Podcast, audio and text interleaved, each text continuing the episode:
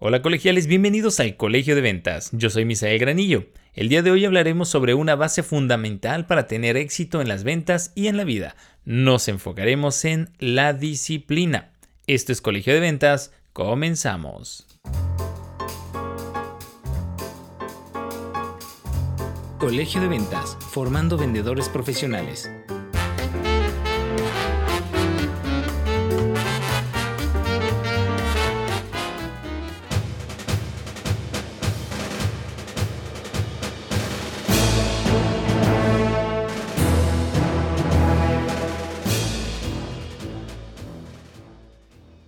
Bienvenidos nuevamente al episodio número 3 de Colegio de Ventas. El día de hoy les voy a platicar de cuando comencé a dedicarme a las ventas. En ese momento yo tenía mucha curiosidad por saber qué es aquello que tienen los vendedores más exitosos que yo conozco o que yo conocía en ese momento. Entonces me senté con cada uno de ellos a conversar y siempre les preguntaba lo mismo. ¿Qué es aquello que te lleva a vender tanto? ¿Cómo lo haces? Y todos, todos, sin excepción, me han respondido lo mismo. Lo más importante es la disciplina y la constancia.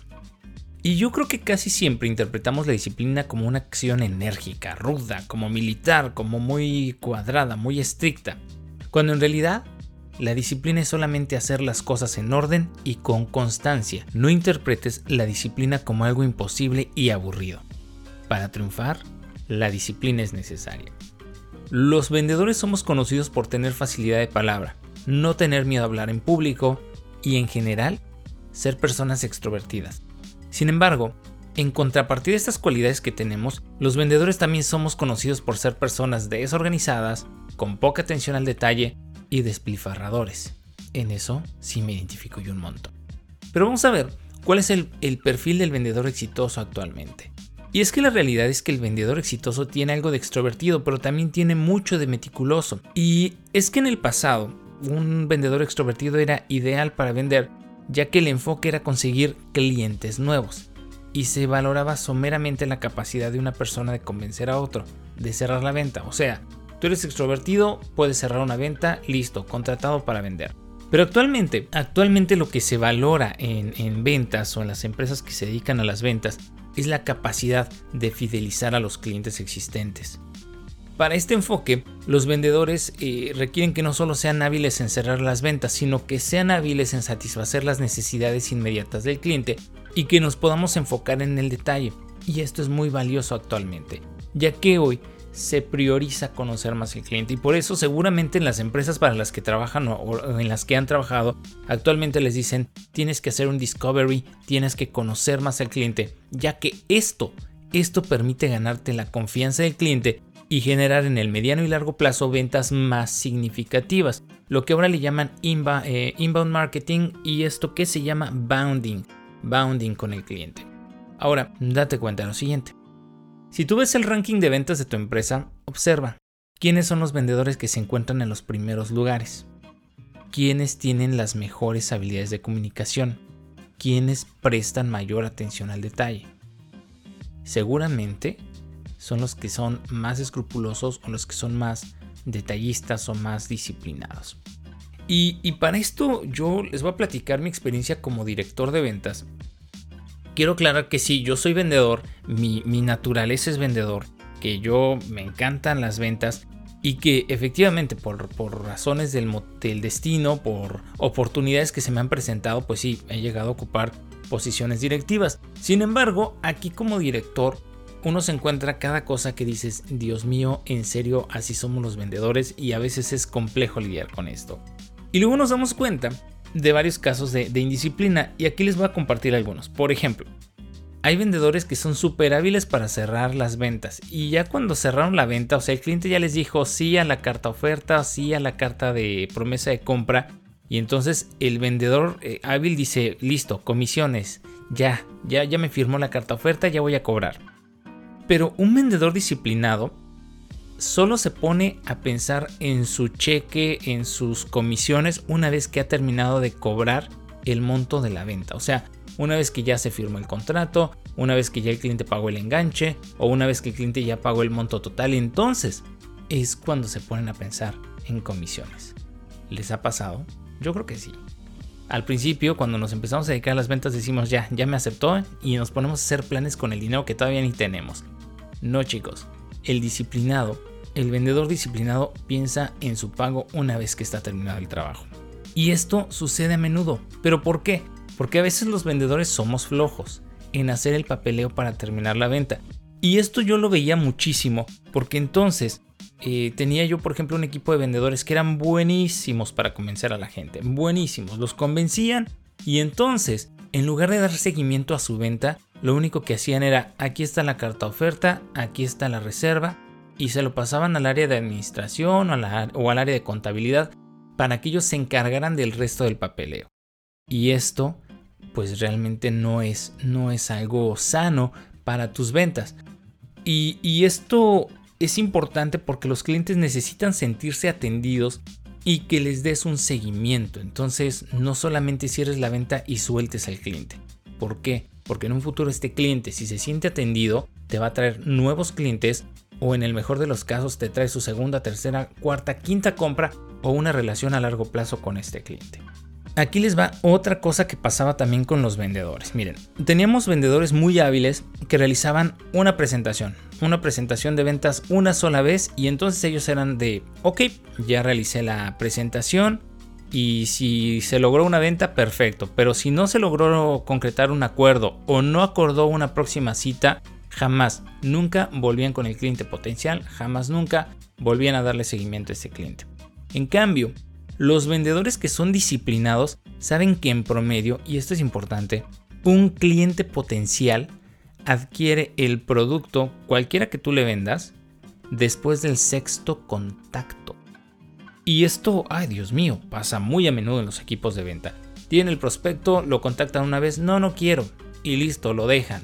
¿Saben lo costoso que es adquirir clientes nuevos? ¿Lo costoso que es adquirir un lead nuevo? Las empresas invierten dinero para adquirir nuevos clientes y que los vendedores de repente simplemente digamos, ah, no me contestó, pásenme uno nuevo, es terrible.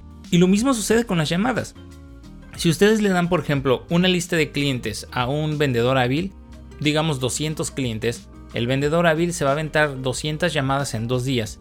Y los resultados que va a tener es que solo el 20% de esos contactos o de esas llamadas le van a dar resultados, quizá una cita, una venta o algo. Sin embargo, si tú le das esta misma lista de 200 contactos a un vendedor disciplinado, él va a tomar por lo menos dos semanas en hacer esas dos llamadas, pero con el doble o más resultados que el vendedor hábil. Entonces, si nosotros hacemos disciplina, disciplina significa hacer las cosas mejor. No significa volumen, sino hacerlo con calidad también. Y aquí les va otra cosa que nos pasaba. Y esto es muy interesante porque me, me veo identificado. Un vendedor hábil eh, siempre quiere estar en los primeros lugares de los mejores vendedores. Yo me acuerdo que la empresa para la que trabajaba eh, estábamos el top 3. Me encantaba platicar con el top 3. De hecho, me gusta mucho trabajar con, con esos otros dos vendedores. Son unas personas increíbles. Y entonces, en el top 3 siempre están los mejores vendedores. Y entre ellos yo me acuerdo, se levantaban muy temprano, pasaban toda la jornada, todo el día buscando clientes y y no, no descansaban, seguían trabajando y trabajando hasta muy tarde por la noche y no lograban tantos resultados como un vendedor disciplinado. Y aquí es donde yo sí me veo identificado. Porque yo, pues sí, me la, como decimos en México o en alguna parte de Latinoamérica, yo me la pachangueaba.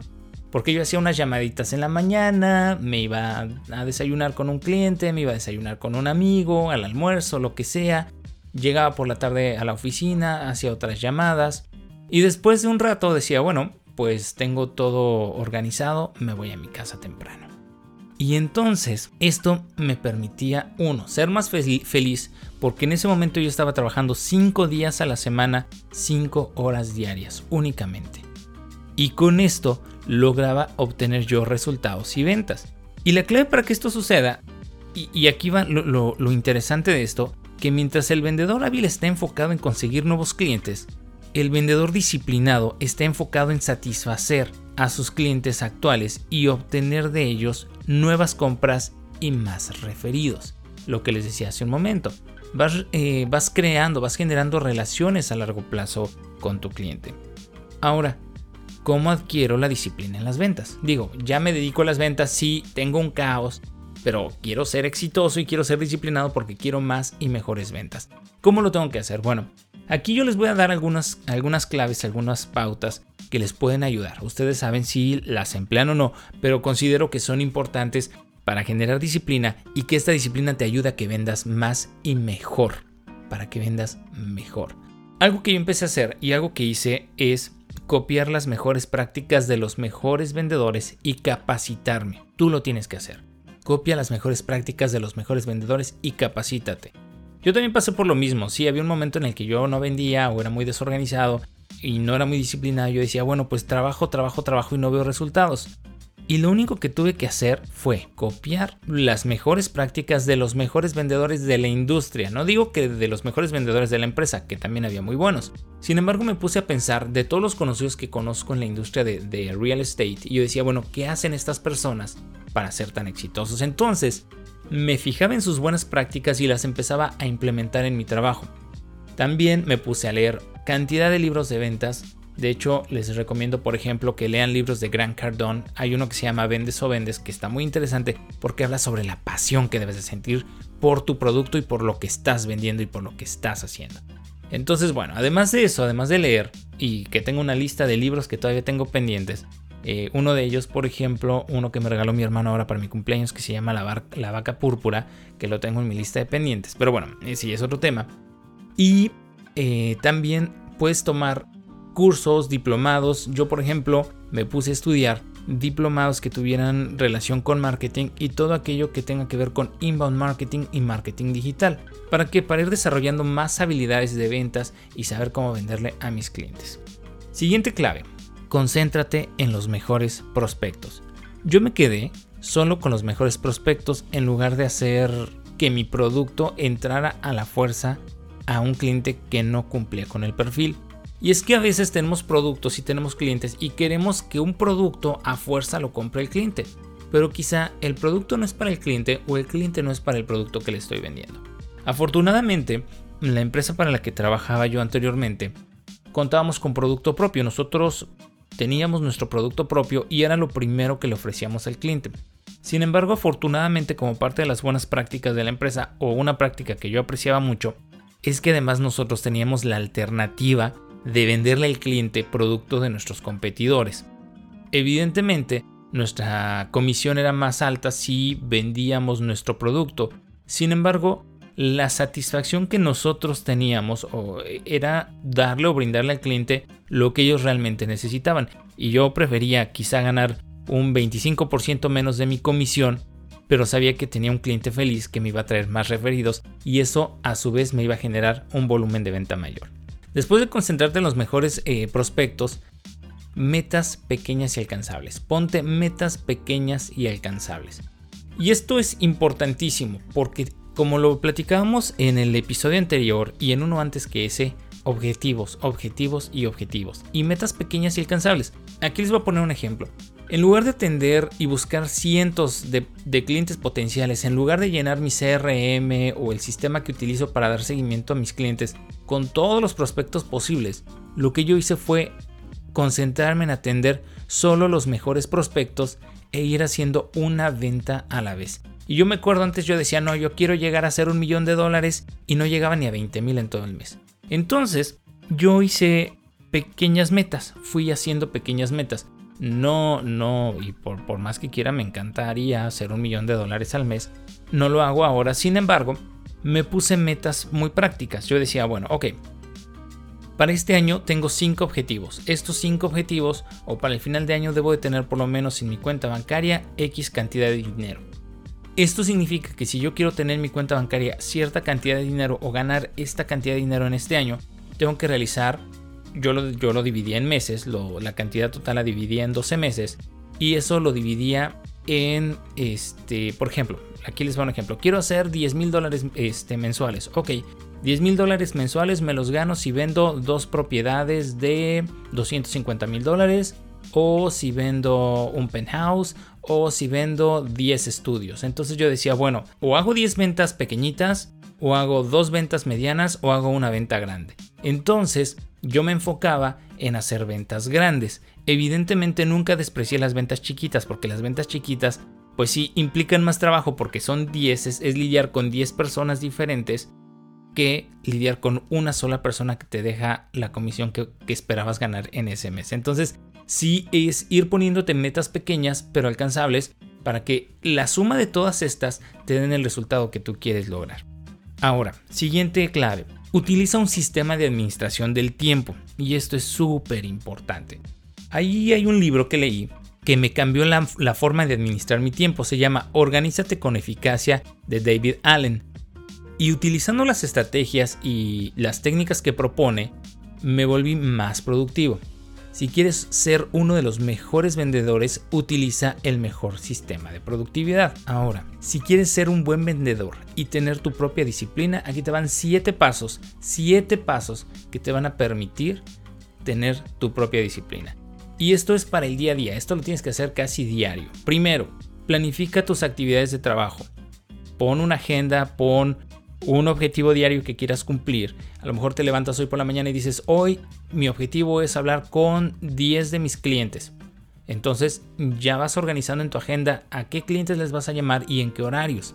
Planifica tus actividades. Y esto me pasaba mucho cuando estaba yo en la oficina, cuando yo llegaba con mis compañeros y siempre los veía o en Facebook o en Instagram o haciendo nada o viendo videos en YouTube y ellos me decían, pues es que no tengo nada que hacer. Yo decía, ¿cómo no? Y el detalle está en que ellos, yo decía, bueno, entonces, ¿por qué yo sí tengo cosas que hacer y ellos no? La diferencia radicaba en que yo ya tenía un plan de acción para ese día, a quiénes iba a llamar, con quiénes iba a comer, a quiénes iba a visitar. Y ellos no tenían un plan, ellos esperaban simplemente que les llegara el lead, que les llegara el prospecto y hacer su llamada si es que llegaba en ese momento. Si no, pues tomaban sus cosas y se retiraban a su casa después de cumplir sus, sus horas de guardia. Entonces, planifica tus actividades, planifícalas preferentemente un día antes, esto te ayudará muchísimo. Y también haz un plan que sea un, poco flexible, porque a veces es necesario cambiar actividades. Entonces, busca un plan de trabajo diario. Después, elabora tu lista de prioridades y quédate atento a esa lista. Puedes tener una lista de actividades, puedes tener una lista de un plan de trabajo, pero hay actividades que tienes que realizar sí o sí. Hay actividades que son indispensables. Entonces, tú tienes una lista ya con tus objetivos, ya con las cosas que quieres realizar, entonces enfócate en ella y prioriza qué es lo que tiene que quedar listo ese mismo día. Tercero, pone el objetivo de vivir con el estilo de vida disciplinado. Aprende a vivir con este estilo de vida, hazlo un hábito. 4. Identifica tus ladrones de tiempo. Y ahí tenemos redes sociales, WhatsApp, YouTube y aquellas cosas que te roban el tiempo. Identifica qué es aquello que te roba el tiempo mientras estás trabajando o mientras estás realizando una actividad importante. Entonces, le pones mute al teléfono, desactivas las notificaciones y te concentras en lo que tienes que hacer. 5. Ante las excusas que se te ocurran, presenta argumentos que las derriben. Y muchas veces, lo decíamos en el episodio anterior, las excusas y los miedos nos detienen a hacer cosas. Entonces, si te llega una excusa, derríbala. Encuentra un argumento fuerte que digas, esta excusa eh, no tiene sentido por este motivo. Listo, derríbalas. 6. No te premies hasta haber terminado el trabajo. Y es que muchas veces decimos, bueno, terminando estas actividades voy a hacer esto, me voy a distraer con aquello. No, no, no. Terminas y no te premies hasta que no hayas terminado tu objetivo o hasta que lo hayas alcanzado. No hagas trampa, no hagas trampa, dedícate. 7. Mantén tu atención centrada en los resultados. Muchas veces nos perdemos, perdemos el enfoque y perdemos el lugar al que queremos llegar. Céntrate en los resultados, céntrate en ello. Yo soy de la idea de que no importa cómo lo hagas, no importa el camino, sino que lo importante y lo relevante son los resultados. Céntrate en ellos, dirígete a ellos y como si fueras una flecha, directo, sin escalas, sin voltear a ver a nadie más, camina directo hacia tus eh, resultados. Y bueno, finalmente, la autodisciplina es una habilidad que debemos hacerla un hábito, es lo que les comentaba hace un momento. Hay que hacer de la disciplina un hábito de todos los días. Y si ustedes han escuchado seguramente saben que los hábitos se forman en 21 días. ¿Qué puedes hacer para mejorar tu propia disciplina? Pregúntatelo. ¿Qué puedo hacer para mejorar mi propia disciplina? Espero que estas claves que te compartí el día de hoy te sean de utilidad. Gracias por escucharme en este episodio Y encuentre Colegio de Ventas en Spotify, en Apple Podcasts, Stitcher, TuneIn, Deezer, entre otros. También te invito a que nos sigas como Colegio de Ventas en Instagram y en Facebook como Colegio de Ventas MX. Yo soy Misael Granillo, te espero en el siguiente episodio de Colegio de Ventas. Hasta la próxima.